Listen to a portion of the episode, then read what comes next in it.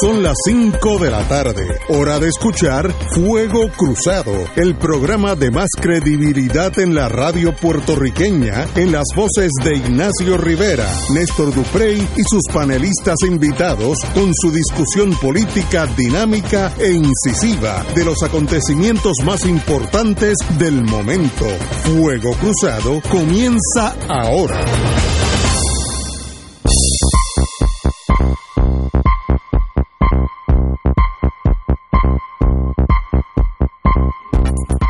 Buenas tardes amigos y amigas de Fuego Cruzado. Estamos aquí hoy lunes 29 de abril. De más está decir que abril está ya agonizando. Lo tenemos cortado contra la soga. Ha caído dos veces, pero todavía se ha levantado. Pero mañana lo, lo, lo noqueamos completamente y entramos en primero de mayo, que será el miércoles. Tenemos que hablar ahorita del primero de mayo. Eh, y también tenemos que hablar de la... Eh, no tan sorprendente, pero las elecciones interesantísimas en España que ganaron los socialistas por un rollo. Ganaron, como dirían allá, las izquierdas. Sí, pero por un rollo. Pero a la misma vez nace un, un partido Vox neo faceta, pero faceta hasta el eje. Sí. Una cosa, Salieron peor de lo que se suponía. Sí, pero, pero meten miedo. Pero vamos a hablar de eso después. Oye, antes de comenzar con Tenemos los temas del día y particularmente con nuestro invitado, quiero, quiero tomar excepción para hacerle llegar desde aquí a la querida amiga María de Lourdes Santiago y a su hermana Carmen Santiago. Las más sentidas condolencias. Esta mañana falleció su señora madre, eh, doña Aide Negrón. Eh, vaya, a, vaya a ellas, a su, a su al padre María de Lourdes y Carmen, a don Tito Santiago y a toda la familia eh, nuestras más sentidas condolencias eh, ante la pérdida de, de doña Aide, maestra muy querida en su pueblo y sé que, que pues para María de Lourdes, para Carmen, para don Tito y para toda la familia es una pérdida muy sentida, así que vaya a ellas y a ellos eh, nuestras más sentidas condolencias. Fernando Martín. Sí, bueno, además está decir que me, me uno a las palabras de, de Néstor y, y- y, mañana, por lo que tengo entendido, será habrá un velatorio eh, que presumo con casi total exactitud que será eh, allá en adjunta, En Adjunta. y entonces pasado mañana será será el entierro, pero el que para el que quiera estar seguro de los detalles puede llamar al Partido Independentista al 782-1455 782 1455 1455. para, para los detalles y demás está decir un abrazo a Carmen eh, y, a, y a María de Lourdes.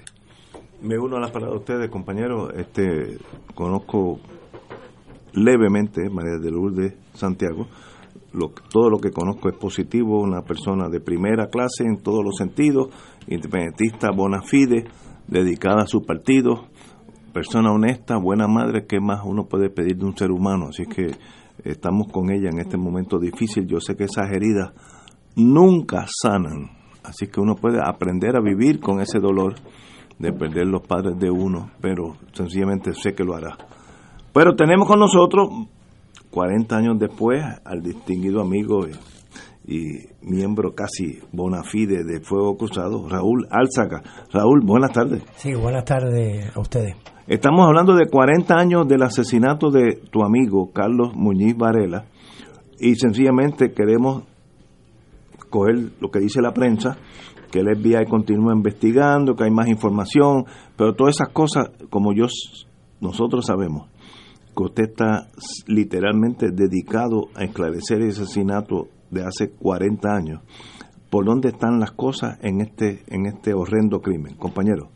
Bueno, en este preciso momento, como habíamos conversado en septiembre cuando estuvimos aquí por última vez, ya en ese momento habíamos anunciado que habían llegado a un acuerdo verbal el Buró Federal de Investigaciones y el Departamento de Justicia para colaborar eh, por primera vez en la historia de una forma oficial en la investigación del asesinato de Carlos Muñiz Varela. Ese, ese, ese acuerdo se, se materializó meses después eh, por escrito, inclusive se llegó a, a firmar ¿no? como un acuerdo entre ambas organizaciones. Eh, por lo que nosotros sabemos de, de, la, de, la administración anterior de, de, César Miranda, habían dos puntos que, que en ese momento estaban impidiendo el, el avance de la investigación, sobre todo a partir de la desclasificación de un sinnúmero de documentos por parte nuestra, por parte de los familiares de Carlos Muñoz Varela, que apuntaban y demostraban que el FBI tenía un, volumen de información mucho mayor del que había querido eh, reconocer a, a la fecha del 2015-2014. Eso obviamente motivó a la nueva administración, bajo la nueva secretaria de Justicia, eh, Wanda Vázquez, de darle seguimiento a aquello que, había quedado pendiente con el secretario César Miranda, el cual había logrado unas relaciones informales con el FBI, específicamente con, con Carlos Cases, puertorriqueño, eh, que dirigió el FBI por unos años aquí, y también había logrado ah, empezar a hacer unos unos acercamientos con, con el nuevo jefe del FBI, eh, Douglas Left.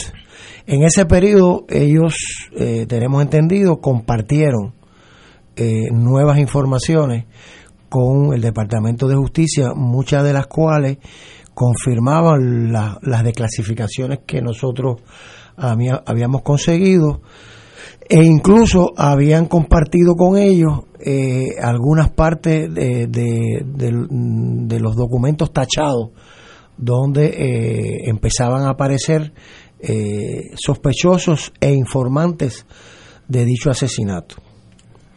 Esto nosotros le, en esa primera reunión con la con la secretaria, pues obviamente le, planteamos esa necesidad de que también se le diera seguimiento y eh, tenemos entendido que eh, ellos están colaborando específicamente en dos puntos que nosotros entendemos que no son suficientes, pero bueno, por algún sitio hay que empezar.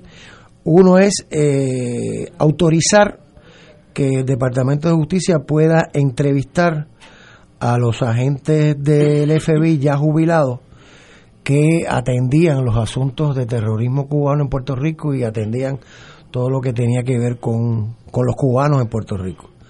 Es interesante señalar que el Departamento de Justicia per se no puede entrevistar a ningún exagente ni a ningún agente del FBI si no tiene autorización del FBI. Hacer eso puede implicar penalidades de cárcel para un fiscal eh, del Estado Libre Asociado de Puerto Rico. Yo no sabía eso. Por lo tanto, eh, ellos tienen que pedir permiso y ellos entonces pues eh, identifican, ubican a la gente, conversan con él, inclusive le hacen un debrief antes de que, de que el fiscal de Puerto Rico hable con ellos. Eh, y bueno, y tenemos entendido que están trabajando en esa dirección porque hay unos cuantos agentes del FBI que todavía están vivos, casi todos cercanos a los 80 años, tal vez un poquito más, eh, y, que, y que están tratando de localizarlos para conversar a, a 40 años, ver si eh, ellos pueden aportar eh, algunos detalles eh, que, que, no se tenían o que no se tienen en, en, los documentos que tradicionalmente ellos escriben cuando, cuando preparan informes. Y el segundo punto que, que entendemos están trabajando es el de, el de identificar y autorizar a que el Departamento de Justicia pueda entrevistar a los informantes, los informantes que, que son los que producen las informaciones que aparecen en los documentos desclasificados o los informantes que aparecen en la en la en las 302 que, que llena el, el FBI y, y, bueno y en ese en esa dirección tengo entendido que ellos están trabajando pero muy lentamente. Eh, ese acuerdo como decías probablemente se firmó para allá, para finales del 2018, principios del 2019, y, tenemos entendido que, es muy poco lo que se han lo que se ha avanzado en esa dirección, sin negar eh, lo positivo que es el, hecho de que por primera vez se hace un acuerdo formalmente entre ambas agencias y, sin dejar de reconocer que sí, que han, se han tomado unos pasos con relación a, a esos dos puntos que yo acabo de mencionar. Fernando. Sí, Raúl, digo, es obvio que por tanto tiempo que ha habido un proceso de, dejar correr el reloj, ¿verdad? Y, de, encubrir. Y, pues, que son dos caras de la misma moneda.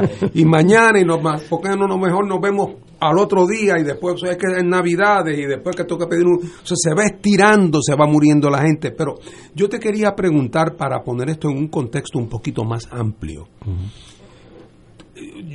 es, evidente que tiene que haber habido X número, X número de casos similares eh, en el curso de aquella época eh, de, en los cuales personas que estaban funcionando eh, con la con la mentalidad de la guerra santa contra Fidel, contra la revolución cubana, ya sea autorizados específicamente o no autorizados específicamente por las agencias de inteligencia americanas, sea la CIA en su dimensión, el FBI en la suya, tienen que haber hecho toda suerte de desmanes y atropellos, de asesinatos para adelante, en, decenas de casos.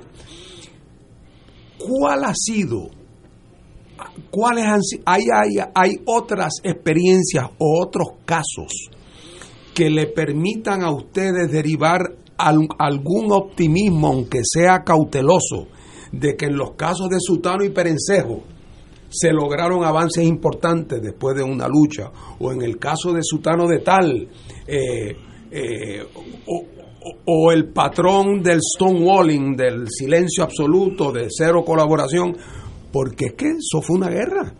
Eh, y, y, yo me pregunto tiene que haber ah, en Estados Unidos, particularmente en Florida, otro, otro montón de casos. Eh, ¿Qué ha pasado en ese contexto más amplio? Mira, nosotros desde muy temprano en este proceso, 80, 81, eh, logramos hacer contacto con un grupo de, jóvenes norteamericanos progresistas que dirigían uno de los primeros eh, tanques de pensamiento o think tank que se llamó el IPS o el Institute for Policy Study, que se ubicaba en Washington DC, que en aquel momento una de las figuras importantes era un cineasta, investigador, fallecido recientemente, que se llama Saúl Landau. Eh, Saúl eh, tenía un equipo de gente donde estaba John Dingens, donde estaba Peter Kornblum, que es un personaje ahora muy famoso, que de hecho lo trajimos hace unos años aquí a Fuego Cruzado para que hablara en el libro de los Pinochet Files, cuando estábamos por allá en la otra estación, y yo lo traje aquí con ustedes. E, en aquel momento, ah, y en el, en el IPS eh, trabajaba nada menos que Orlando Letelier, ex canciller chileno, que fue asesinado en Washington DC. Y, y nosotros, en el 76, septiembre del 76. Y nosotros, ese fue uno de los primeros contactos que hicimos con ellos para aprender y para que nos asesoraran en, en cómo ellos estaban guiando esa, esa investigación que después al final tuvo resultado con los arrestos de los, de los participantes ya para el año 90, 1990, 91, 92. Medio chanchullado, pero lograron meter a dos presos. Eh, y, y, de ahí nosotros aprendimos eh, dos cosas, porque bueno, esta gente era gente de izquierda, la gente del IPS. Y nosotros también somos gente de izquierda, no lo vamos a negar. Eh, y entonces, bueno, la, la, tradición es que la gente izquierda empieza a pelear y a insultar con el FBI o con el otro y a tirarse piedras mutuamente. Y una de las cosas que nosotros aprendimos de entrada con nuestros compañeros del IPS fue, miren, nosotros vamos a sentarnos a hablar con esta gente. Nuestro objetivo es esclarecer una investigación, un asesinato. Vamos a guardar en, la gaveta todas las diferencias, todos los chismes que tengamos eh, de diferentes cosas, que si yo soy agente cubano, que si tú eres una, una agencia interventora, en fin, todas esas cosas. Y, y entonces vamos a colaborar eh, con la autoridad en todo lo que podamos. Y eso en, la práctica eh, ha sido la política que hemos usado tanto con el Departamento de Justicia, donde, para que tengan una idea, nosotros desde el 2006 para acá nos hemos reunido 41 veces y cada vez es una reunión de una hora, hora y media, con secretarios de justicia, jefes de fiscales. En el 79 y en el 80 nos reunimos en varias ocasiones con varios agentes del FBI, inclusive yo iba a la oficina del FBI cuando aquí era un escándalo por la cuestión del gran jurado, etcétera, que tú no podías ni hablar con un agente del FBI. Yo me metía con ellos a conversar ahí en la oficina de ellos. Eh, y eso también ayuda, nos ha ayudado a ir tratando de, ir rompiendo y de ir avanzando. Y en este caso que, que nosotros nos acercamos, que fue el asesinato de Letelier, que es uno de esos casos así que, era difícil de que se pudiera esclarecer, porque inclusive el que organiza el asesinato después usó ser que era un doble agente de la CIA, ¿no? Y que le dieron inmunidad, etcétera. Eh, y hemos seguido esa escuelita. Y, y, bueno, y si ellos tuvieron éxito, aunque se demoraron, qué sé yo, 20 años, eh, tal vez nosotros nos hemos demorado el doble, 40. Eh, pero estamos en esa dirección. Tenemos que ir a una pausa, continuamos con el amigo Raúl Álzaga. Fuego Cruzado está contigo en todo Puerto Rico. Y ahora continúa Fuego Cruzado.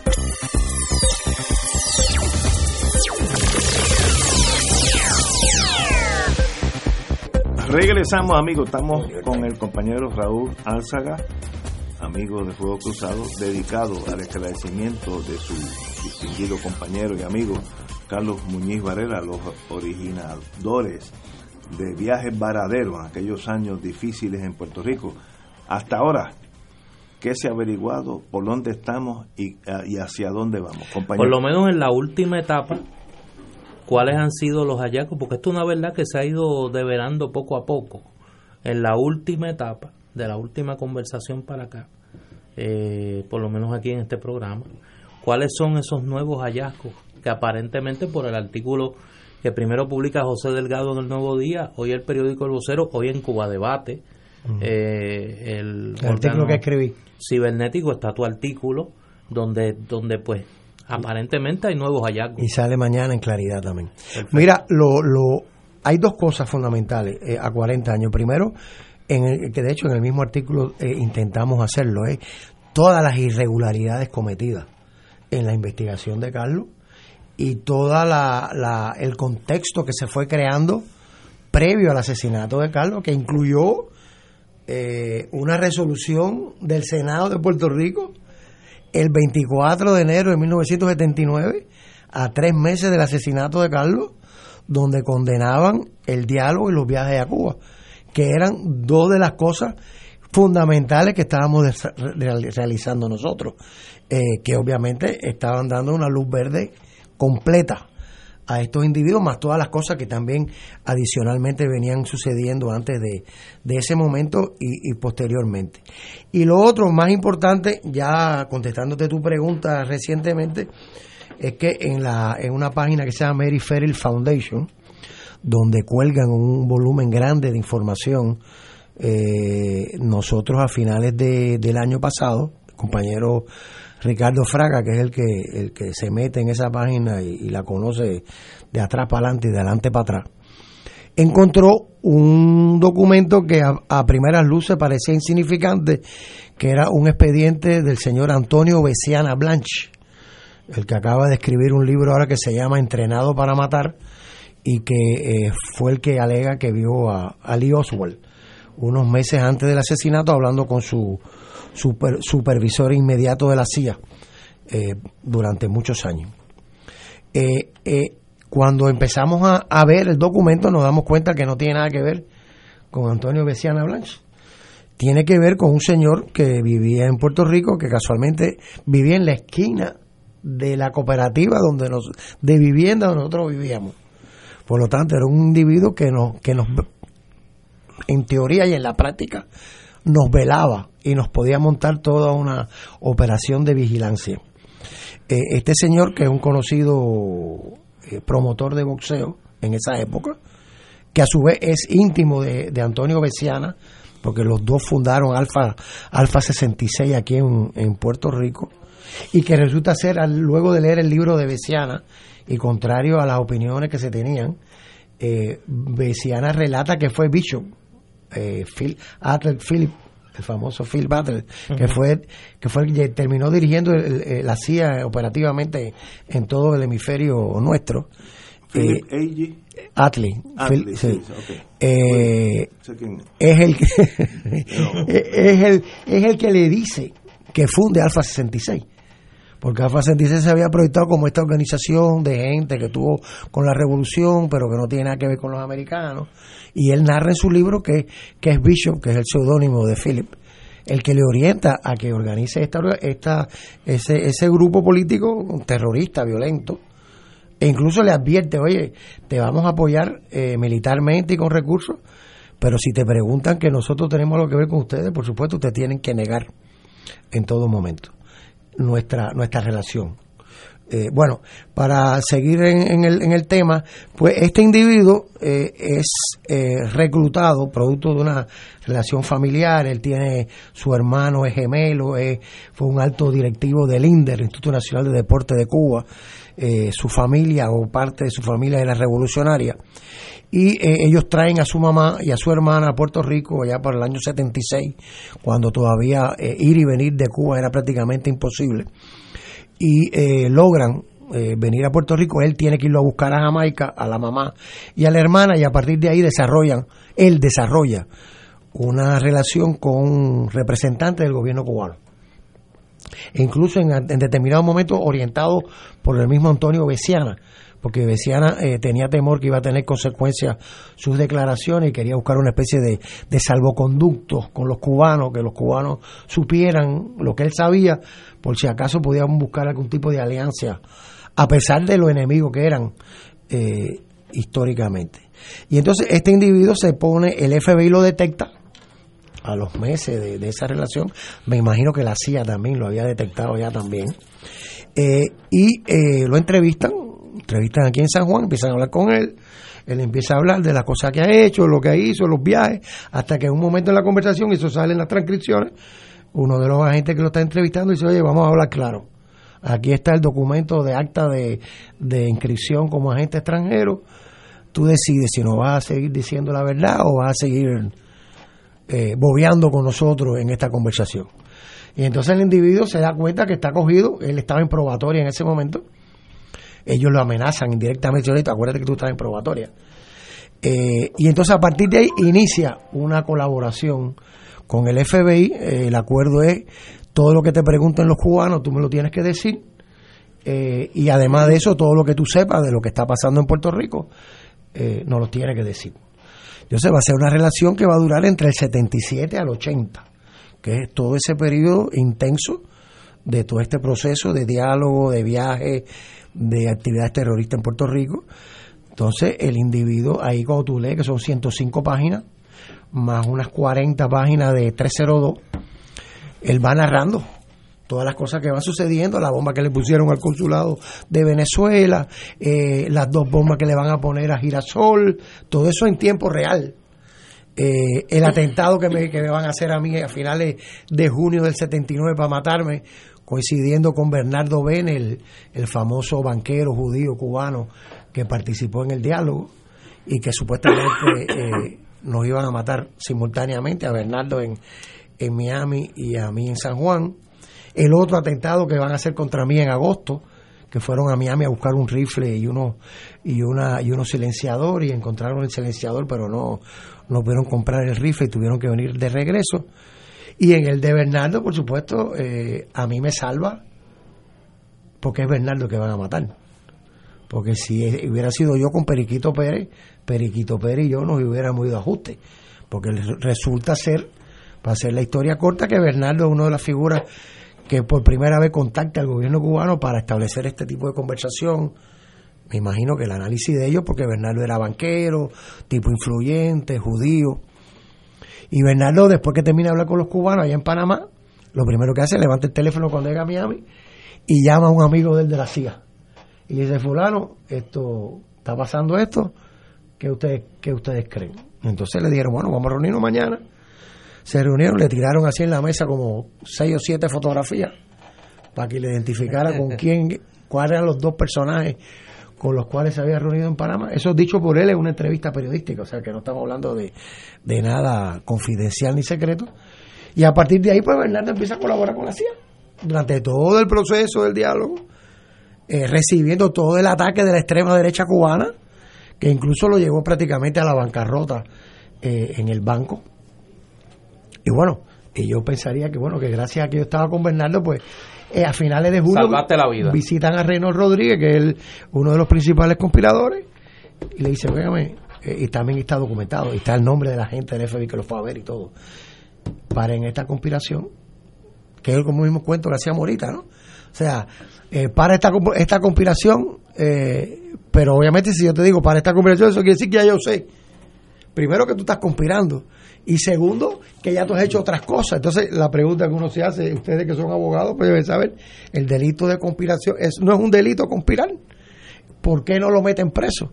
Por conspirar y sin sencillamente lo que hacen es advertirle, no, no hagan esto y tumba la operación, pero sin embargo lo, lo dejan seguir funcionando. Ese, tú hablabas ahorita de un, de un, un personaje ligado al boxeo, Sí. un promotor de boxeo. Eh, sí, Félix Tuto Zavala más. El promotor. Que está encamado desde 2001, luego que le diera Sí. un infarto. Eh, entonces, ¿qué sucede con este documento? Que este documento, como le decía, es una narración del 77 al 80. El hombre habla en detalle de todo lo que está pasando, pero sin embargo, cuando llegan al caso de Carlos, hay un silencio en la documentación. O sea, el, el- el individuo es un experto en todo lo que está pasando, menos en ese momento. Entonces, bueno, uno se pregunta, ¿y por qué ese silencio? Eh, porque también hay 302 que son, o sea, hay, hay unas 302 que son de, de abril y mayo del 77, y entonces una narrativa que va de finales del 77 al, al 80 en forma de anónimo. Por lo tanto, mínimo, tiene que existir otras 302 que no han sido desclasificadas todavía, que son las que dan base a poder hacer esa narrativa de 105 páginas, donde obviamente el individuo no aparece mencionado por nombre. Pero cuando uno va leyendo el documento, además hay un momento dado que él dice que él me conoce, que él me vio en tal sitio, y por ahí más o menos uno puede eh, ir asociando que estamos hablando de- de- del mismo del mismo personaje. Entonces, Tenemos que ir a una pausa, amigos. Vamos a tener un paréntesis para esta semana en la radio, radio Este maratón, Radio Maratón de de Radio, Radio Paz. Paz. Y vamos a tener el padre Milton con nosotros en unos instantes. Y continuamos con este interesante. Yo tengo unas preguntitas para el compañero Raúl Álzaga. Allá hay como, de, de esa lista, como tres cuartas partes, tú los conoces. incluye- incluyendo a Bicho. Incluyendo a Bicho. Señores, vamos a una pausa, amigos. Fuego Cruzado está contigo en todo Puerto Rico. Y ahora continúa Fuego Cruzado.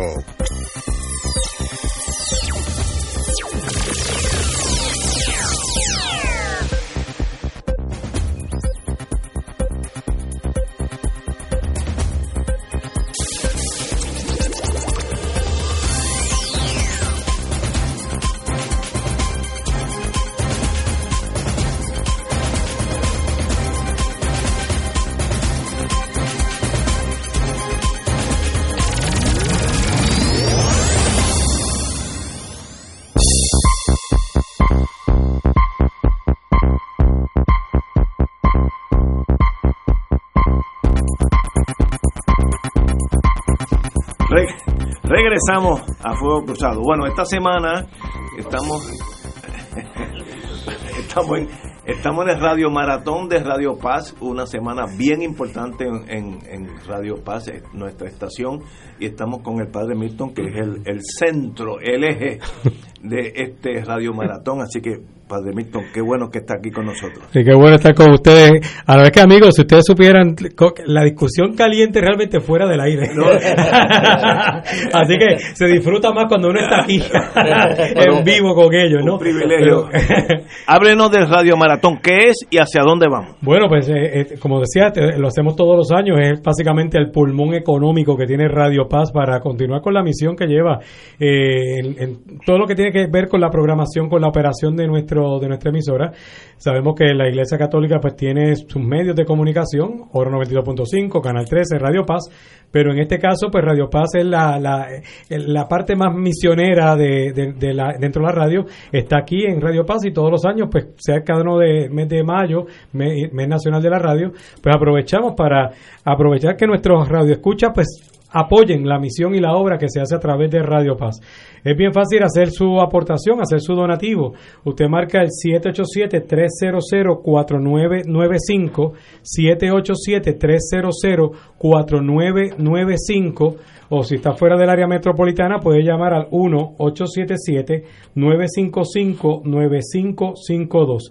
787-300-4995 o el 1-877-955-9552 y ahí pues los voluntarios están esperando su llamada, usted puede, le van a pedir su nombre, dirección postal, número de teléfono, cuánto sería la ofrenda que quiera hacer para Radio Paz, eh, si tiene Mastercard, Visa, American Express puede utilizarla y preferimos que la utilicen porque se procesa rápido y nos economizamos boletas, sobre y todo lo demás, pero si no, pues le enviamos una boleta a su casa, usted la devuelve con su cheque o giro postal y como ya también estamos en la parte este, digital, pues ya también tenemos ATH móvil. Así que por ATH móvil usted busca la sección de negocios, busca Radio Paz 810 y ahí también puede hacer su aportación a través de ATH móvil. Todo este nos ayuda con todo lo que es la operación de nuestro de nuestra emisora. Ahí a veces hay gente que se jacta diciendo, no, que si le quiten las exenciones a las iglesias, que las iglesias no pagan luz, que no pagan teléfono, que vayan y que vean la factura de luz nuestra, que, vean la factura mía de la parroquia Espíritu Santo para ver si pagamos o no pagamos. Pero que la realidad es que, eh, pues a través de los donativos, pues nos apoyan con parte de la misión y la obra que tenemos en, Radio Paz y no solamente los anunciantes, a los que les damos las gracias, como siempre yo les digo, auspicia a los que nos auspician. Eso, usted escucha un anuncio aquí en Radio Paz, en Oro, en el canal, auspicia a esos, esos anunciantes. Pero también, pues, especialmente para lo que tiene que ver con la parte más pastoral, más religiosa, pues ahí está también lo que son los donativos del, del maratón y pues también para tener estos, espacios como el que están ustedes viviendo aquí en, en, Radio Paz, que también es parte de lo que es eh, la, uno conocer no, solamente la parte religiosa, es que uno tiene que aprender en todos los aspectos de la vida. Y qué bueno también que podemos tener un debate y un fuego cruzado, pero con mucha, con mucha gallardía, con mucho respeto, aún en las diferencias. Eso es lo que debemos aspirar como pueblo. ¿Cuál es la misión de este Radio Maratón? ¿Hacia dónde va? Usted lo dijo, es más bien eh, obtener dinero para todas las funciones. Eh, para la operación general de, nuestra de nuestra emisora. Con esto pues nos colabora, es, una parte central de nuestro presupuesto y algunos pueden decir, ah, pero para eso tienen los anuncios. Bueno, que los anuncios no dan para cubrirlo todo porque hay espacios que pues como usted prende el radio y usted escucha la programación y la programación es usted para usted es gratis, pero llevarla al aire cuesta. Así que eh, eh, hay espacios, especialmente espacios como la misa, el rosario, la coronilla de la misericordia, ahí no hay anuncios, pero también cuesta llevar eso al aire. Por lo tanto, pues esto nos ayuda a todo lo que es esa operación, a todo lo que tiene que ver con equipo, eh, materiales que hace falta, en fin, para todo lo que es la operación general de nuestra emisora. Yo me sorprendí cuando llegué a esta estación que me enteré el costo de electricidad de correr esta estación, esta y la de FM una cosa que pues, es casi inconcebible que eso cueste tanto cada mes, no es al año, al mes. unos números estrambóticos. Así que para eso es este Radio Maratón. Eso es parte de los gastos eh, operacionales, eso, y pues para eso esperamos la colaboración de todos aquellos que disfrutan de la programación, disfrutan lo que estamos haciendo en Radio Paz, que el Señor se lo siga multiplicando abundantemente. Nuevamente los números a marcar, 787 300-4995, 787-300-4995 o fuera del área metropolitana el 1-877-955-9552. Padre, volvemos ahorita con usted a las seis y media, así que bienvenido nuevamente a Fuego bueno estar con ustedes aquí también. Vamos a una pausa, amigos, vamos a una pausa. Fuego Cruzado está contigo en todo Puerto Rico. Y ahora continúa Fuego Cruzado.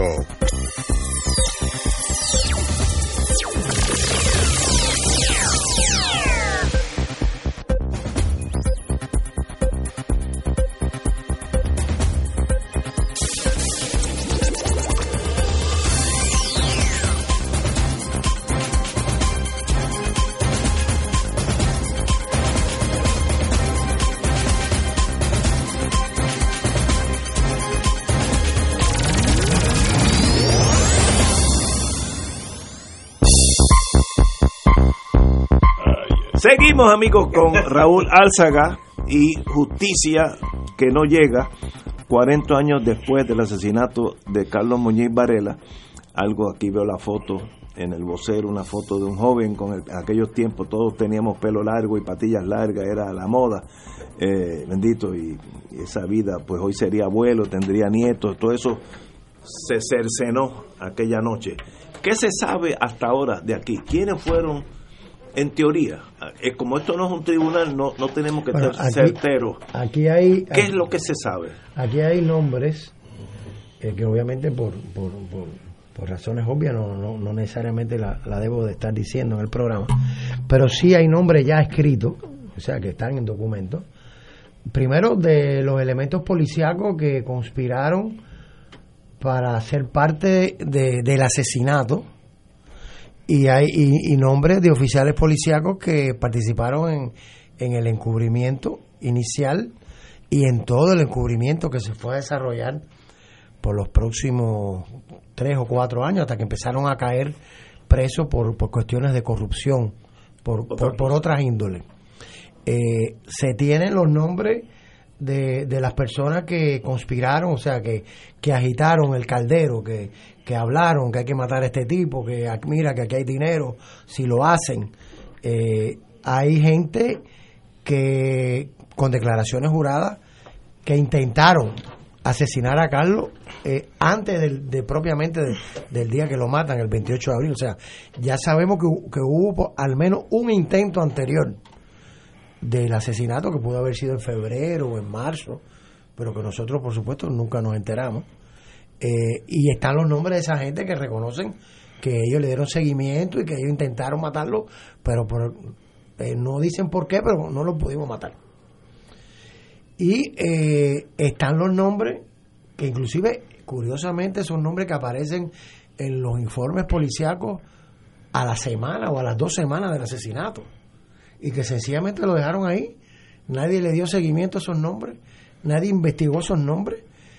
Y hay unos seis nombres eh, de, de individuos que se sospechan que son los, los participantes del, del asesinato propiamente. De hecho, hay uno de los, de los altos jefes de la policía que en una declaración jurada, en un momento dado para allá, para el 2007, di- cuando se le preguntó que cuántos eran, en ese momento él dijo, son seis. Y a nosotros siempre nos, nos llamó la atención hasta los otros días. ¿Por El número exacto. por qué aquel individuo había dicho seis? ¿De dónde se lo había sacado? La fiscal tampoco tuvo la, la iniciativa de preguntarle cómo usted sabe que son seis, sino sencillamente lo dejó correr lo que decía. Y hoy sabemos que por lo menos son seis porque hay seis nombres. Pero ya han muerto cuatro. No, ninguno, todos están vivos. Están vivos. Los que han muerto hasta ahora, que son tres, eh, están vinculados con lo que digo, con la conspiración, con el, con el ofrecimiento del dinero, con, Lo con que- el encubrimiento. Lo que le dieron protección al área cuando iba a haber el asesinato eran policías. Yo tengo entendido que están vivos. Ok, bueno, yo, yo no sé de eso. Por ejemplo, O sea que hay, los autores hay- materiales hay, hay uno... hay- están vivos. Sí, hay uno, por ejemplo, los policías, que la pregunta, hay uno que entregó el carro y rompió la escena, que está vivo. Está el supervisor de él, que es uno de los que recibió el, los 25 mil dólares de ofrecimiento, está vivo. El otro que está por encima de los otros dos, también está vivo.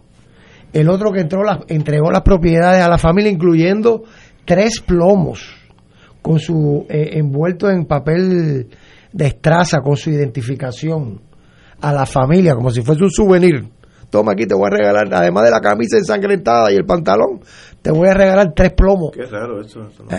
Bueno, yo salí corriendo para el FBI para entregarle los tres plomos y mira, todos locos me están entregando tres plomos en un, en un papel estraza con, con, con, con números escritos por fuera. Eh,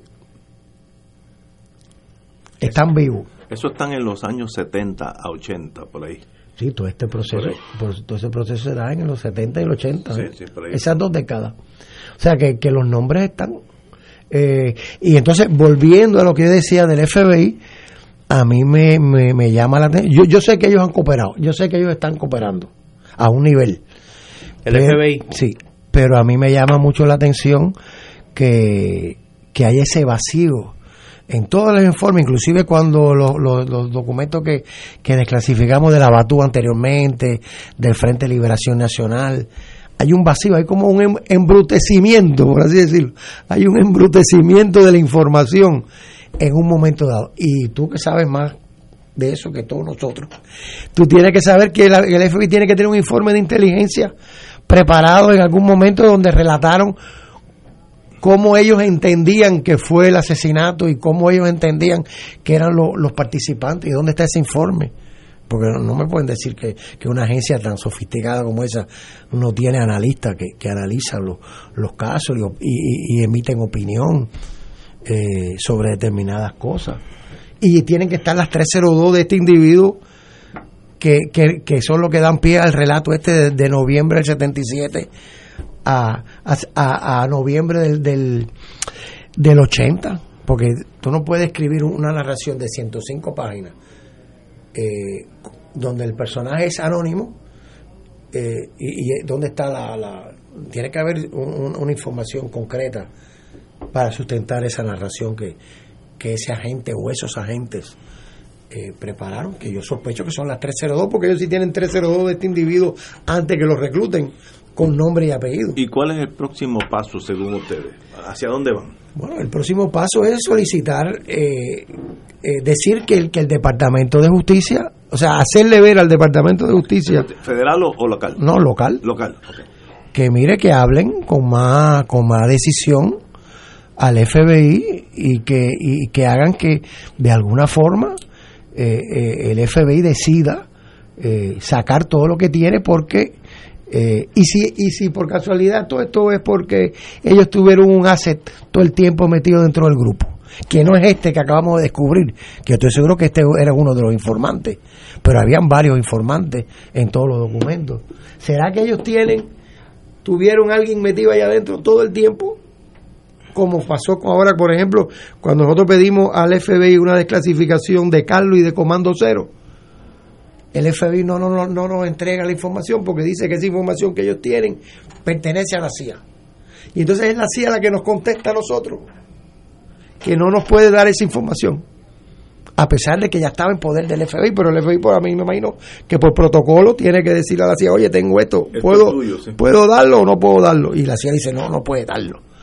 Hay, hay una información que está secreta, que no se ha querido desclasificar, además de lo que yo estoy planteando. Es que eh, desde el punto de vista legal, ahora me voy a tornar abogado, que eso eh, siempre hace daño, pero la, la agencia central, yo no sé el FBI, tiene por ley que proteger lo que ellos llaman sources and methods of intelligence, las fuentes y los métodos de información. Por ejemplo, si en ese grupo hay alguien que todavía ha sido leal a la agencia o el FBI o, el que sea, Secret Service, lo que usted quiera, yo por ley no puedo divulgarlo hasta que él muera, o 30, o 30 años después, una cosa eh, exótica.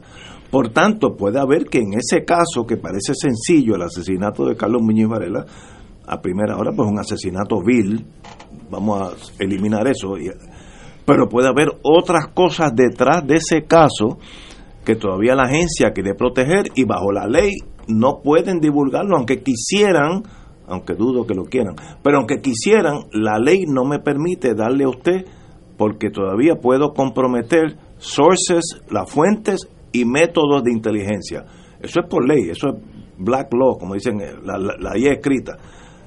Yo no sé, yo, yo no, de este caso yo no sé absolutamente nada, yo no, ni estaba en Puerto Rico, pero me imagino que tanto misterio es por algo, porque el, misterio no, no, no genera su propia fuerza, sino que están protegiendo, alguien está protegiendo a alguien.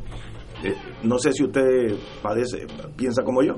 Sí, no, no, yo, yo es, es, posible que estén protegiendo a alguien. Lo que pasa es que yo no quiero ser tan categórico para que después no me acusen de que estoy atacando injustificadamente a una institución federal, pero todo apunta a, o sea, todo, o sea, todos los hechos levantan suspicacia eh, y levantan interrogantes, sea en el caso del FBI o incluso sea en el caso de la CIA, porque este mismo, este mismo personaje que, que, que, acabamos de descubrir nosotros, mientras que estaba visitando por ahí la embajada de México, cubana de México, de Panamá, no, no, el eh, eh, perdón, Tuto Zavala, pues obviamente en toda esa actividad tuvo que haber estado supervisada por la CIA independientemente que él estuviera en un acuerdo con el FBI, porque él se estaba moviendo internacionalmente. Si sale de Estados Unidos, la CIA lo sabe. O sea, que, la CIA también tiene que tener un expediente de él. Y cuando él lo acusan de narcotráfico en el 2001, lo que apenas cumple son 20 meses, una cosa así, una cosa ridícula, eh, que obviamente hubo como una una protección para ayudarlo. y según su señoría, usted está solicitando al Dependiente de Justicia de Puerto Rico que interceda a favor de ustedes en, en Washington. Eh, si entendí bien. No, que, intercedan eh, aquí, en principio, en la oficina del FBI en San Juan mínimo. Eh, porque estos documentos inclusive ya nosotros se los entregamos al Departamento de Justicia. eso ellos lo tienen desde hace rato. Y si lo lees, se tuvieron que haber dado cuenta de que ahí faltan un, volumen de información que no se puede haber desaparecido así de gratuitamente de, de, de, la cronología del, del propio del propio documento. Y al FBI o a los oficiales del FBI que ya no son los mismos oficiales contaminados con el prejuicio histórico. Eh, por ejemplo yo tengo un caso a mí me estuvieron investigando el FBI por 10 años desde el 83 al 92, con informes trimestrales, cada seis meses, cada nueve meses y cada año. Hasta que un día en el 92 un agente del FBI en Washington dijo, y está escrito a mano en el informe, ¿qué le pasa a la oficina de San Juan con este caso? ¿Por qué la insistencia? Y a partir de esa nota cambió toda la, todo el perfil mío del primer párrafo subversivo, terrorista, violento. Incluso el individuo decía, hay que tumbar este, este, este, esta introducción, hay que poner una, una introducción más suave a la hora de hablar del personaje. Bueno, esa, puede, puede, suceder que también haya alguien en el FBI de cara al presente que diga, espérate, vamos a, vamos a resolver este problema, no vamos a seguir arrastrando los pies, no vamos a seguir escondiendo las cosas y, vamos a acabar de resolver este problema que inclusive le beneficia a ellos. ¿Usted cree que el asesino todavía vive? Sí, y el, y el tirador también. ¿Están en Puerto Rico? en este momento se supone que están en Miami. En Miami. Ambos. Eh, ¿Puertorriqueños o cubanos? No, cubanos, cubanos. Inclusive hay un dato ahora interesante que está sucediendo ahora, que yo no sé cómo van a bregar. Uno de los sospechosos que se puede decir que es Reynolds Rodríguez González, el mismo que me quería matar en junio del 79, eh, se ha acogido a la quinta enmienda. Eh, y entonces, ¿qué va, ¿qué va a hacer el Departamento de Justicia? ¿Qué va a hacer el FBI? Ya él declaró para el Departamento de Justicia. No, no, se negó a declarar acogiéndose a la quinta enmienda. ¿Qué pasa con esos casos? Tú lo dejas ahí, que se acoja a la quinta enmienda y no lo toca, ni lo busca, ni lo... Ni lo aquí O'Neill se, aquí se declaró a la quinta enmienda y lo trajeron al Departamento de Justicia. Porque yo entiendo que, aunque el, la quinta enmienda es un derecho, eh, no, no te permite tampoco que, no te toquen, ni te entrevisten, ni te, ni te busquen, ni te metan presión, ¿no? Eh, ¿Y qué va a hacer el FBI? ¿Qué va a hacer el Departamento de Justicia con este individuo que, que al acogerse a la quinta enmienda yo pensaría que, que ya se convierte en un sospechoso? Señores, tenemos que dejar este misterio en este momento son las 6 de la tarde. Raúl Oye, pero lo dejas en un momento. No, no, es de verdad que es un misterio. Es que la única forma de decirlo, todavía este misterio continúa. Raúl, gracias. seguiremos, seguiremos luchando. Como dice la canción, seguiremos pidiendo, seguiremos luchando, seguiremos cantando. Un privilegio tenerte aquí. Gracias de verdad. Vamos a una pausa, amigo. Fuego Cruzado está contigo en todo Puerto Rico.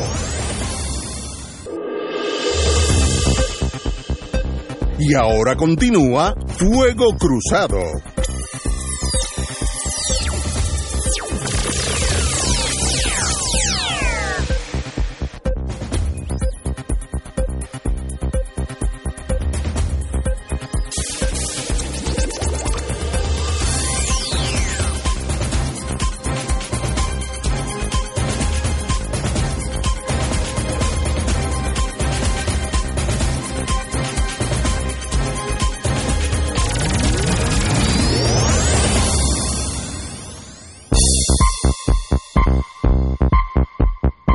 Regresamos amigos y amigas a Fuego Cruzado. Bueno, estamos en la antesala del primero de mayo, el Día de los Trabajadores, que por esas cosas de la historia nacen en Chicago en los Estados Unidos eh, como conmemoración a una matanza que hubo allí de unos obreros que pedían lo que hoy sería más que lógico, pero en aquellos tiempos era trabajar 12 horas y ganar casi nada, era la, misma cosa. Eh, y nace el primero de mayo, se genera a través del mundo entero como Día de los Trabajadores, excepto en Estados Unidos, que le llaman Flag Day, el Día de la Bandera, para encubrirlo algo como que no quieren eh, que eso exista en Estados Unidos, eh, porque todos los trabajadores de Estados Unidos pues están muy bien pagos, están cómodos, tienen muchos servicios médicos, todas esas cosas que no existen, pero hay algo ahí emotivamente. la idea de que no hay lucha de clases. Sí, no, todo está perfecto aquí, ¿para qué, ¿para qué Día de los Trabajadores? Que es un absurdo, pero ahí estamos. Pero en Puerto Rico se unen varios factores. El estatus se une, promesa, la desaparición de Lela como estatus, porque el Tribunal Supremo de Estados Unidos ya dijo que esto no existe. Entonces se unen un colapso de la economía, la muerte de la 936 trajo la agonía económica de este país, y entonces como que muchas fuerzas disímiles se unen, se arremolinan para el primero de mayo. ¿Tendrá algún valor esta marcha? ¿Es un ejercicio más bien académico, intelectual, o sencillamente es una protesta que tiene un fin eh, que sería, bueno, eso hay que definirlo, cada cual por sus ojos. Pero obviamente no es una protesta más, yo creo que se, eh, es una protesta que conlleva una coalición de factores, como dije anteriormente, el colapso de la economía, promesa, la muerte de Lela como estatus, no digo como partido, son dos cosas aparte, etcétera, etcétera. Eh, gobiernos de derecha, todo eso tú lo metes en un cóctel y lo que tiene pues puede ser explosivo. ¿Será explosivo o no el primero de mayo? I don't know, eso lo veremos. Compañero Fernando Martín, usted que ha estado en varias marchas. Mira, eh, no cabe duda de que en estos últimos años eh, la fecha del primero de mayo ha adquirido en Puerto Rico una significación eh, más intensa de la que había tenido históricamente, donde en Puerto Rico era una fecha donde en el pasado principalmente pertenecía al mundo al mundo sindical, ¿verdad? Porque era, como tú has señalado, una fecha eh, vinculada con la con el desarrollo del movimiento obrero y de las reivindicaciones obreras. Eh, pero en estos últimos años, eh, aquí en Puerto Rico, las manifestaciones del primero de mayo se han convertido en un punto de encuentro de los movimientos de protesta eh, contra la Junta de Control Fiscal, contra la ley promesa, contra el colonialismo, eh, y por lo tanto se han vuelto la manera por excelencia donde más allá de, de un grupo u otro grupo, sino que en términos más generales, el Partido Independentista es uno de los muchos grupos que, que participa en ese, en ese proceso, eh, donde se dan cita para tratar de elevar el tono eh, y el volumen de las protestas, porque triste gracia es que Puerto Rico esté sujeto eh, a los abusos que está siendo eh, sometido tanto por la coyuntura como por las circunstancias y que resulte que los puertorriqueños hagan caso omiso de eso y sigan sus vidas como si nada pasara. ¿Quiere eso decir que las marchas del primero de mayo tienen un efecto contundente? Eh, que llevan al gobierno de los Estados Unidos o aún al de Puerto Rico eh, a minimizar eh, los abusos y los atropellos que se llevan a cabo particularmente contra los sectores más desventajados en Puerto Rico, pues, pues desgraciadamente no. pero eso no es razón para no persistir en esa lucha. Lo que hay que estar muy consciente, y, y yo ciertamente yo lo estoy, es que para el gobierno y para algunas mentes calenturientas en el gobierno, eh, esta marcha del primero de mayo también se convierte en una ocasión para la policía actuar de provocadora, para de alguna manera que en la mentalidad o en la, en la imaginación del pueblo de Puerto Rico los grupos que exigen reivindicaciones el primero de mayo sean identificados en la mente de la gente con la violencia, con, con el vandalismo, con eh, eh, y, con, y, con la confrontación. Eh, así es que los, que los que estamos comprometidos con la protesta tendremos que tener, como, como hay que tener, el cuidado de no caer en las provocaciones gubernamentales, de mantener las líneas muy claras, las denuncias a flor de cuello. pero que el pueblo de Puerto Rico tiene que aprovechar esta como cualquiera otra oportunidad eh, para manifestarse, para subir el volumen de la manifestación y de la protesta, no cabe duda.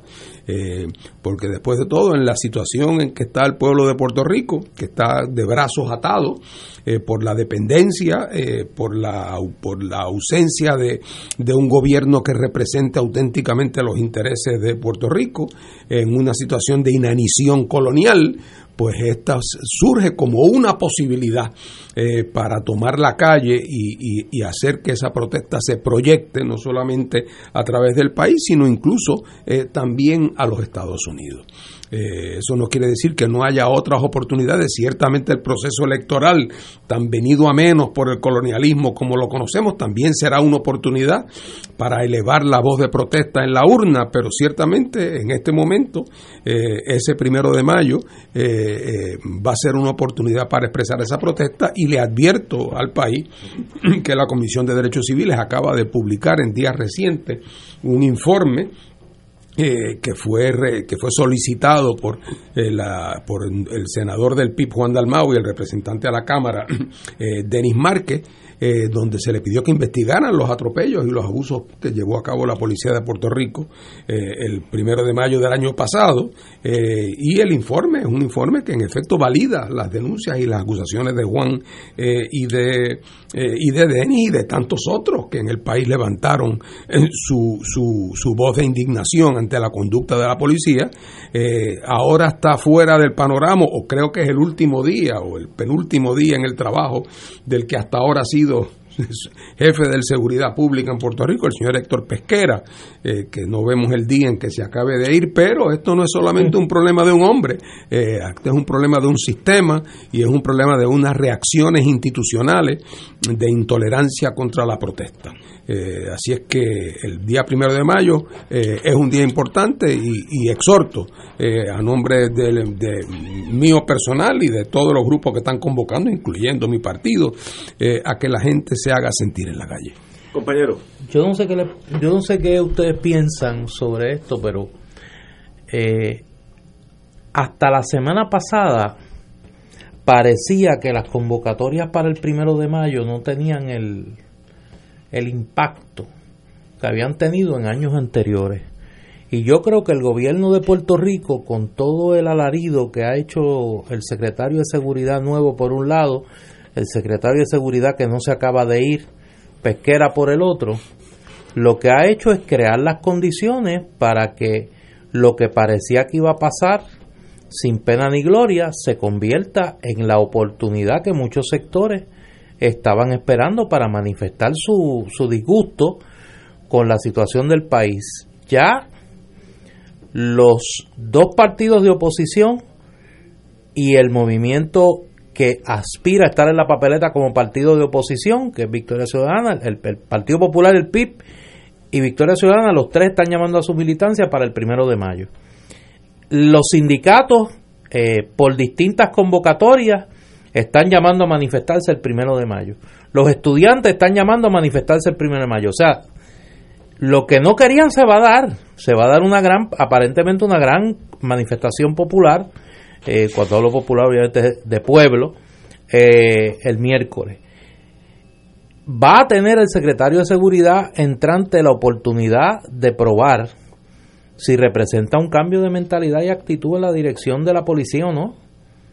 Eh, y eso yo creo que va a ser la gran prueba, la gran prueba de fuego el miércoles. A eso hay que añadirle que esta semana parece que va a ser bastante movida, porque hace un rato, por ejemplo, reportaba el Wall Street Journal que se espera que en las próximos, en las próximas horas el presidente Trump haga el anuncio de los nombramientos de la Junta de Control Fiscal y que aparentemente pues lo que se propone es renominar a los miembros actuales para que vayan a confirmación al Senado. Y el jueves eh, 2 de mayo hay vistas en la Cámara de Representantes sobre la ley promesa. Así que va a ser una semana bastante, bastante movida, eh, de la que el primero de mayo yo creo que va a ser, va a ser un, un elemento muy, muy importante. ¿Cuánta movilización se dé? Pues yo creo que se están creando las condiciones para que se dé una gran movilización. Pero tenemos que, vamos a ir una, vamos a ir una pausa, porque yo tengo una duda. Yo estoy seguro que haber una movilización y va a ser grande. Mi duda es, ¿eso es la forma efectiva de generar protesta dash cambio en la sociedad en el yo yo tengo mi duda con el, el, Twitter el internet todas las formas electrónicas de comunicarse el manifestarse en sí es una fuerza eh, de consideración para el Estado o para los manifestantes? No sé, estoy haciendo la pregunta de la mejor buena fe. Vamos a una pausa. Fuego Cruzado está contigo en todo Puerto Rico.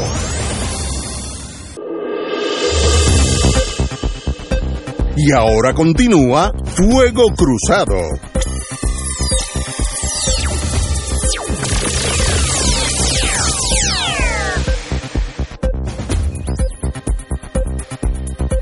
Regresamos amigos y amigas a Fuego Cruzado. me quedé con la pregunta de que es efectivo post Twitter, Facebook, email, toda la parafernalia electrónica que nos ha arropado en el mundo entero. Es tan efectivo como en el pasado las manifestaciones en masa eh, de un pueblo, sea aquí o en Washington o en, en Asunción, Paraguay, donde quieran es tan efectivo eso en torno a los puertorriqueños, en el caso nuestro, protestar del status quo, que incluye el estatus, promesa, el colapso económico, la 936, el fallecimiento de la, de la compañía 936, eh, un gobierno de derecha privatizador. Eso, esta marcha que va a venir y va a ser grande, ayuda mucho, ayuda poco o no ayuda, compañero Fernando. Bueno, mira, eh, no hay duda, Ignacio, de que lo más efectivo sería un, un, aumento dramático en el voto y en el apoyo a la independencia en Puerto Rico. Eso sí sería algo que movería políticamente la aguja. Y eso lo digo eh, eh, en broma, pero en serio también. en broma porque sé que eso no va a pasar mañana. Pero lo que te quiero decir es que en ausencia de una transformación dramática de, la, de las actitudes hacia, hacia la realidad social y política de Puerto Rico, que son procesos que ocurren con una lentitud mayor de la que uno le gustaría. En ausencia de eso, no va a haber mañana, digo, ni este, ni, ni este verano, ni el verano que viene, ni el primero de mayo, eh, eh, una, no se va a volcar masivamente el país en reclamo de la independencia y la descolonización de Puerto Rico. Pero eso no quiere decir que una manifestación vigorosa, eh, una movilización fuerte en Puerto Rico de denuncia a, a, la Junta de Control Fiscal, de denuncia a la ley promesa, de denuncia al colonialismo en Puerto Rico, de defensa de los intereses de los más desvalidos, no sea ya no solamente una acción útil, sino también hay algo de obligación moral, porque también constituye una de las maneras de evidenciar que hay algún sentido de compromiso y algún sentido de, solidaridad con los que están sufriendo eh, y, los que van a sufrir eh, el impacto mayor de esta crisis. Así es que yo creo que lo que uno no debe hacer es ilusionarse, porque sabemos que la Junta de Control Fiscal, por definición, está inmune a las presiones políticas de una marcha hoy o una marcha mañana. Es más, ellos no están ni allí en, en la milla de oro cuando esto ocurre y se enteran por un parte de prensa y no va a afectar su comportamiento de corto plazo. Pero esa noticia sí genera en Estados Unidos, en sectores que están pendientes de cómo andan las cosas en Puerto Rico, eh, les, les transmite la sensación de que en Puerto Rico hay una actitud de resistencia que esa actitud de resistencia va tomando forma y que luego puede tomar y tener distintas manifestaciones, pero que, que va tomando, eh, eh, va, va ocupando eh, espacio en Puerto Rico una actitud de resistencia. Yo creo que eso es valioso, creo que eso tenemos que estimularlo y creo que lo que sería terrible es que la gente dijera no se puede hacer nada, esto es el destino, esta es la realidad que nos tocó, así que búscate una esquina donde haga sombra y pasemos ahí eh, la tarde del primero de mayo. Eso es lo que sería la derrota de este pueblo.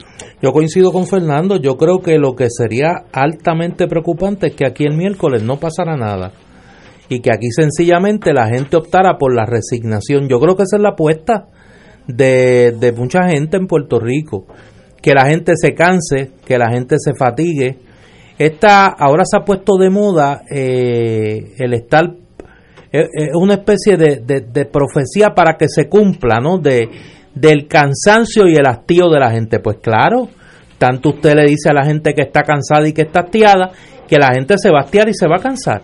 Y obviamente la desmovilización a quien le conviene es a los que están haciendo los cambios en la sociedad para seguir cercenando derechos y para seguir empobreciendo más a la mayoría de la población. En ese sentido, a mí me parece que hay que mezclar los métodos de lucha, hay que marchar, hay que presionar, hay que cabildear en el Congreso, hay que hacer una buena demostración electoral en el, en el frente de la oposición que está dispuesta a cambiar las cosas en el país. Eh, y en ese sentido me parece que los próximos meses en esa dirección son cruciales y un paso en esa dirección es lo que ocurra definitivamente eh, el miércoles. Llega una información mientras estamos discutiendo este tema, la comisionada residente eh, anuncia por voz de, lo comunica José Delgado en su cuenta de Twitter, de que en los próximos minutos, y cito, el presidente Trump estaría hablando, estaría anunciando los nombramientos a la Junta de Control Fiscal de Puerto Rico. Hay varias versiones sobre eso, mencioné una eh, en el sentido de que eh, se estarían confirmando los nombramientos actuales. Hay otra, la periodista Kate Long de Muniland, que ha estado cubriendo este tema desde hace eh, varios años, adelanta que sus, su información, la información que maneja es que habría cambios en la composición de la Junta de Control Fiscal. Así que hay que esperar. Eh, vamos a ver si antes de las 7 se materializan esos nombramientos. una nota al calce, Néstor, lo que tú has dicho, y es lo siguiente. Eh, e, estos nombramientos, si se nombrara a los miembros que están de la Junta, es un nombramiento para terminar el periodo por el cual habían sido originalmente nombrados. Es decir, que a fines de agosto el presidente Trump tiene que volver a nombrar siete. A fines eh, del mes de, de agosto. Ahora, es posible, y así que por lo tanto no hay mayor controversia sobre que de aquí a agosto, no hay mayor controversia allá, sean los mismos que hay por aquello de terminar esta, esta última parte de la última entrada. De eso de lo que, ahora, sí puede haber el caso de que pueda haber uno o más miembros actuales que se quieren ir que no quieren eh, que los vuelvan a nominar cada cual por las razones que puedan tener, en cuyo caso podemos tener una designación de la mayoría de ellos y un par de nombres nuevos. Lo que pasa es que los nombres nuevos requieren un proceso de negociación y pulseo entre las distintas facciones del republicanismo, cada cual que representa su, su, su fondo buitre preferido. Unos son, están con Goldman Sachs, otros están con PNC, otros están con el Banco Morgan. Así que ese proceso requiere una negociación más compleja aunque es una negociación entre Trump y su grupo republicano. Pero así es que de todas maneras los, nombramientos realmente cruciales que van a determinar cuál es la visión de la nueva Junta es los que se hagan para a fines del mes de agosto, cuando esta Junta, una vez que sea debidamente nombrada, debidamente entre comillas, cumpla su, su, su término eh, en agosto. Bueno, veremos eh, obviamente la, esa junta, sea la vieja o la nueva, va, sigue teniendo poderes sobre la economía de Puerto Rico. Eh, es el gobierno real en el sentido financiero. Así que sí tiene que, eso sí que tiene que ver con Puerto Rico. Y Puerto Rico ha elevado la protesta si es que puede elevar una protesta en torno a la el poder absoluto que tiene esta junta con el destino de Puerto Rico. Yo no sé si tenemos la valentía de enfrentarnos a los Estados Unidos en ese issue, porque la contraprestación es, si yo fuera abogado del Congreso, del Senado, es que ustedes lo deben y tienen que pagarlo. Y hasta ahora los hemos tratado bien porque no han pagado ni un centavo de la deuda ni los intereses. Así que bastante bien los hemos tratado, pero a la larga ese dinero va a salir del pellejo de nosotros. Así que eh, se aproximan años bien difíciles para Puerto Rico. Con la vieja o con la nueva junta, los años son difíciles y no, no, no sé cómo uno sale de esa encrucijada. Mira, efectivamente la, la Casa Blanca, funcionarios de la administración Trump, le notifican a la comisionada residente Jennifer González de que se propone el presidente nominar a los actuales miembros de la Junta de Supervisión Fiscal para confirmación del Senado. ¿Y dice consulta o notifica? no, notifica, notifica. Eh, está claro, eso está claro. eso, está, claro. Eh, eh, valida el análisis de Fernando en el sentido de que pues estaría nominando el presidente a los miembros de la Junta actual para culminar su término hasta agosto y un poco eh, pospone la, la, decisión de a quienes nominará eh, finalmente. En agosto será donde los, los muchachos de Trump, muchachos o muchachas, van a, dejarse ver. Hasta ahora es la vieja la vieja guardia, aunque tampoco eran muchos conocidos por ser tremendamente liberales, así que tampoco estamos hablando de unos muchachos ahí de, de extrema izquierda, ¿no? Pero, anyway, hasta ahí llegamos en lo que está pasando. Yo creo que pase lo que pase, Puerto Rico tiene que enfrentarse literalmente y, nosotros tenemos casi un bloqueo mental. Eh, yo conozco analistas y abogados de primera clase que dicen que esa deuda es ilegal, etcétera. Miren, señores, dejen de soñar esa deuda. Nosotros cogimos ese dinero y nos lo gastamos. Para bien o para mal se gastó el 95% de esos préstamos son válidos en corte. Puede haber un 5% donde los abogados falsificaron X cosas, el prospectus ese, que es lo, que uno enseña a los que van a comprar bonos. Bueno, uno no sabe.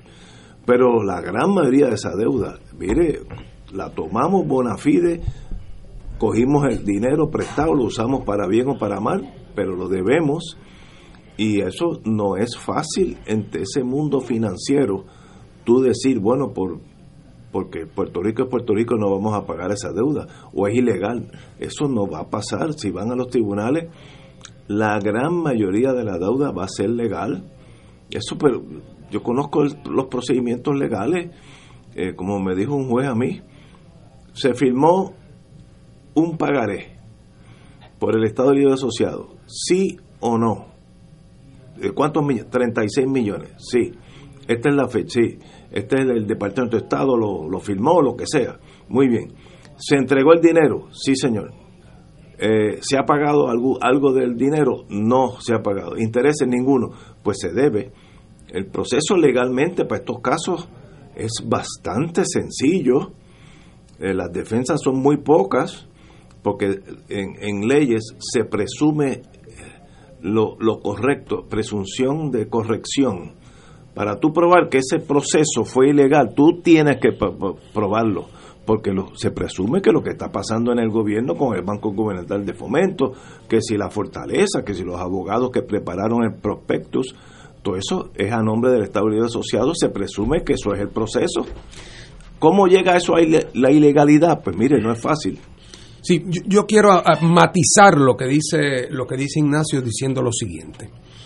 Esto estamos dentro de un procedimiento de quiebra, porque la ley promesa tiene una parte mala, que es la creación de la Junta de Control Fiscal, y tiene una parte que es de justicia elemental, que es proveerle a Puerto Rico un mecanismo de quiebra del cual no disfrutaba bajo la ley federal como tampoco lo disfrutaba bajo el derecho internacional porque es una colonia. Así es que en el procedimiento de quiebra no es cierto que todas las deudas hay que pagarlas completas. En el procedimiento de quiebra del título 3 de, de, de, de la ley, es equivalente, La quiebra, sí. eh, eh, pero equivalente a una reorganización, no a una liquidación. Cap- capítulo 11. Capítulo 11, ¿por qué digo que no una liquidación? Bueno, porque un nego si en un negocio no tiene posibilidad de levantarse, pues señor, hay que liquidarlo y uno se lleva los tres carros que quedaban, otro se lleva las planchas de zinc, otro se lleva los dos inodoros y las ventanas Miami y se acabó. Y allí lo que quedó fue el solar. Pero en un procedimiento de reorganización, el objetivo, el objetivo del tribunal es reorganizar las deudas de tal manera que los acreedores puedan cobrar dentro del orden de prioridad que establece la ley, hasta donde puedan sin que eso signifique que al negocio se le imposibilita reorganizarse. Pues claro está que el juez de quiebra va a decir, oye, no te voy, ese dinero que sobra no puede ser para un Mercedes-Benz. Ah, ahora, si es para pagar el contrato de mantenimiento del elevador, hombre, pues naturalmente, porque sin elevador el, el- el negocio no, no funciona. Así que la, la- la ciencia aquí está en asegurarse que la manera en que se reorganiza la deuda no constituya un peso tan insoportable que imposibilite que el quebrado se reorganice que en este caso no es una corporación que se reorganiza, sino es el funcionamiento de un gobierno. Eh, y desgraciadamente las señales de peligro en el horizonte son enormes de que aquí pueden botar el bebé con el agua del baño, que puede ser que en el afán de satisfacer la voracidad explicable y natural, entre comillas, de unos acreedores que poco le importa que a ti te, quedes viviendo en la calle, poco le importa, lo único que le interesa es cobrar. Por eso tiene que estar la juez por el medio, para asegurarse que se protege la viabilidad del ente en bancarrota.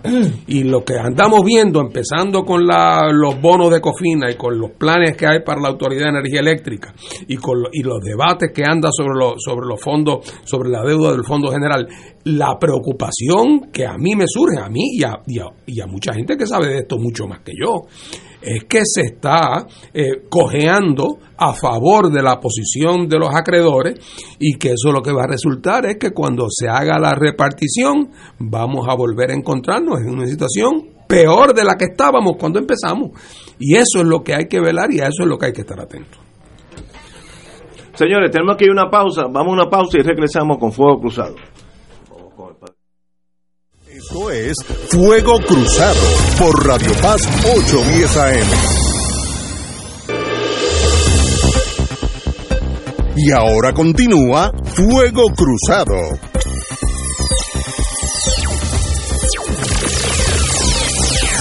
Somos amigas y amigos a Fuego Cruzado y como saben, esta semana estamos celebrando aquí en todo el conglomerado mediático de Radio Oro y Radio Paz 810 el Radio Maratón de Radio Paz en clave misionera. Aporta generosamente con este ministerio radial al servicio de la fe y tenemos con nosotros aquí a como dirán en otro género, la mente maestra. La que, ya, mente- que ya está ahora, bendito Sí, Dios, la mente de la maestra mañana. en esta en esta buena conspiración por la fe y una mejor sociedad que es Radio Paz, el Padre Milton. Aquí Padre estamos. Milton, bienvenido. Gracias, gracias nuevamente. Es una alegría siempre estar con ustedes aquí. Pues sí, estamos en este esfuerzo para continuar con esta misión de lo que es Radio Paz y poder eh, pues mantener. Esto es una, una parte esencial de lo que es nuestro presupuesto anual eh, el- el- en Radio Paz.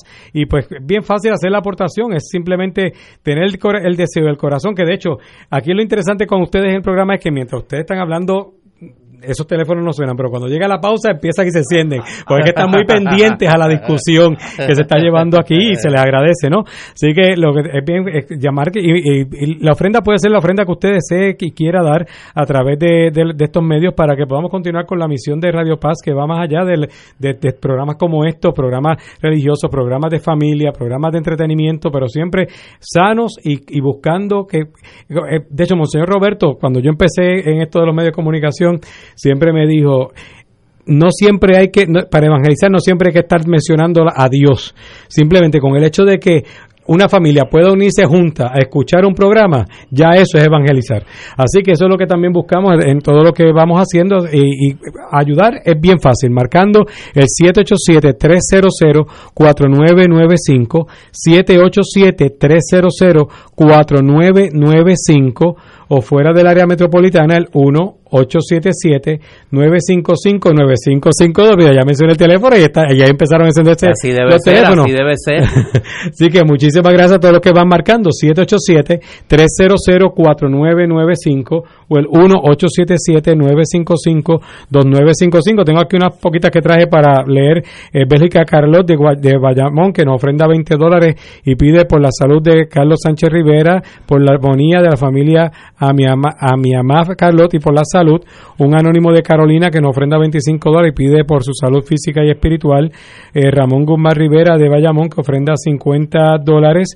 Y también tengo a José Menéndez Ramos de Guaynabo que nos ofrenda 25 dólares y pide que oremos por la se- situación familiar de José Carlos Menéndez. Son unas poquitas que agarré antes de, venir para acá a estar con ustedes, pero es los tele- gloria a Dios, bendito sea. Ahí están los, los voluntarios y voluntarias contestando la llamada. 787-300-4995, 787-300-4995 o el 1-877-955-9552. Y vamos a estar aquí durante toda esta semana. Hoy estamos en nuestro primer día, arrancando el Radio Maratón 2019 en clave misionera. Así que para llamar el u- 787-300-4995 en el área metropolitana, fuera del área metro, 1877-955-9552. Con su donativo mantiene en pie este instrumento que no solo sirve a la evangelización desde la iglesia, sino que sirve a la construcción de una mejor sociedad. Gracias, Padre. Milton. Vamos a una pausa y regresamos. Fuego Cruzado está contigo en todo Puerto Rico.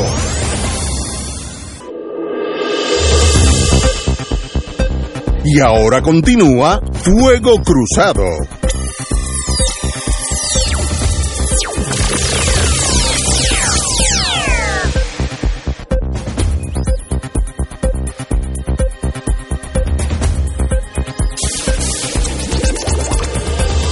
Regresamos, Boys and Girls de Fuego Cruzado. Don Néstor, tenemos invitados. Sí, es que tengo aquí. eh, eh, yo. Nosotros aquí tenemos un bufete extendido.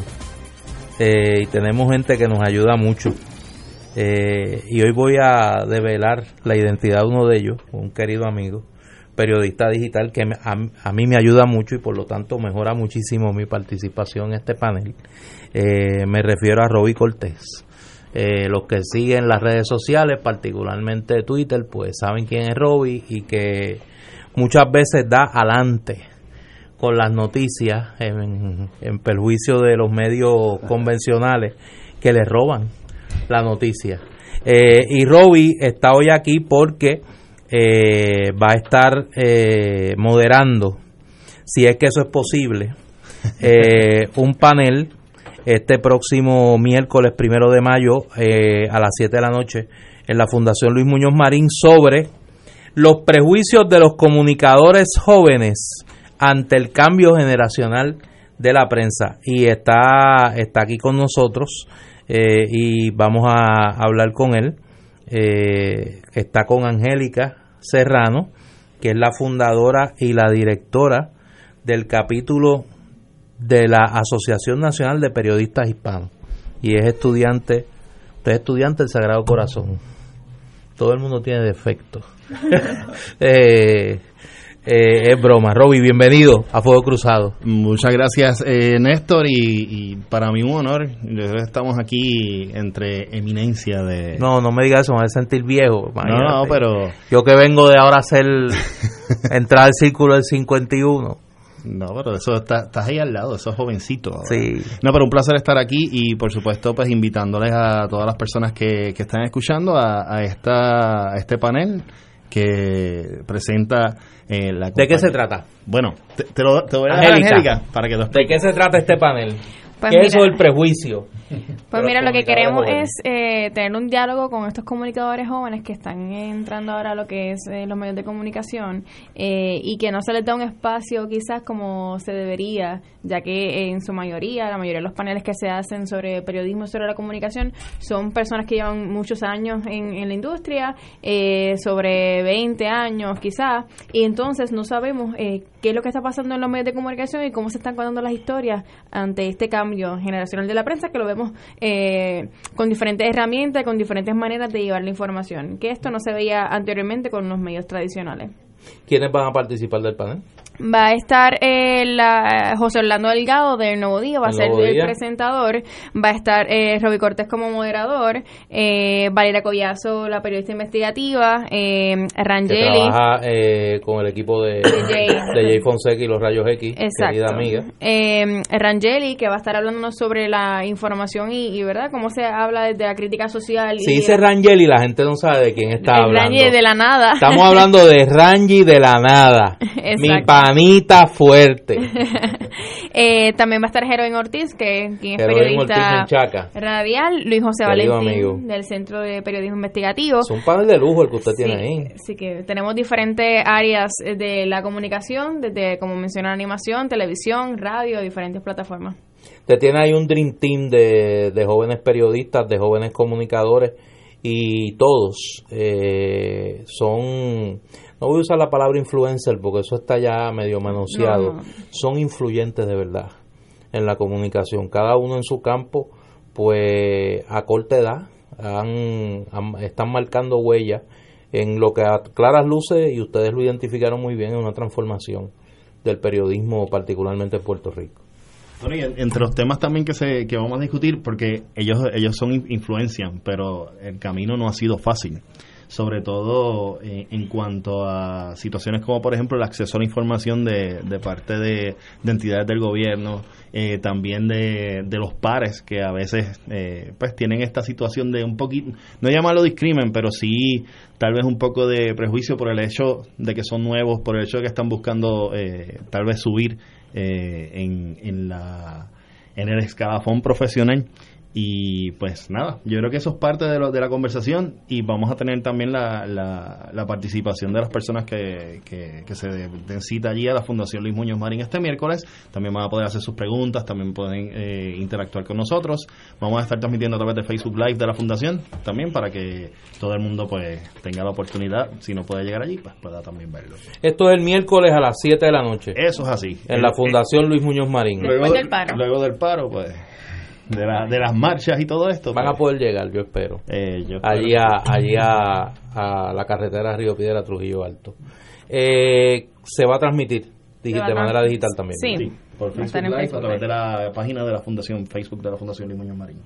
Así que nada, la cita es el miércoles, primero de mayo a las 7 en la Fundación Luis Muñoz Marín. Un panel, repito, extraordinario, eh, jóvenes comunicadores que ya, repito, han marcado huella en su campo, discutiendo un tema controversial, pero de una manera amplia, prejuicios y barreras de los comunicadores jóvenes ante el cambio generacional de la prensa.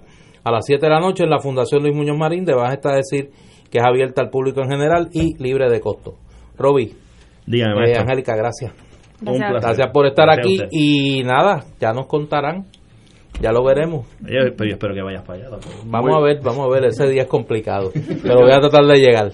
Gracias a ambos. Un privilegio tenerlos aquí, amigos. Gracias a ambos. Qué bueno. Gente joven, lleno de espíritu, el futuro de Puerto Rico. No, y tienen ahí un panel de lujo. Ahí todos son buenos. Ahí no hay desperdicio. Oye, hay que hablar de España antes de irnos. bueno, sí, podemos. que aprovechar que Fernando está aquí. Sí, Fernando, que es un españólogo, vamos a ponerlo así.